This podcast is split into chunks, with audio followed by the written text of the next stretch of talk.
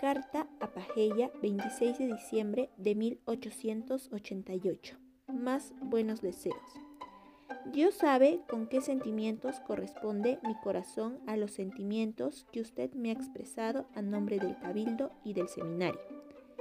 A tantas queridas personas que ya me rodean con su cariño, quisiera decirles singularmente una palabra de afecto y hacerles conocer a cada una mis votos y mis oraciones ante la cuna del niño Jesús. Usted podrá satisfacer en parte este deseo mío, asegurándoles a todos que en estos días santos hago por ello los mejores votos y que espiritualmente los abrazo en el corazón del niño adorable.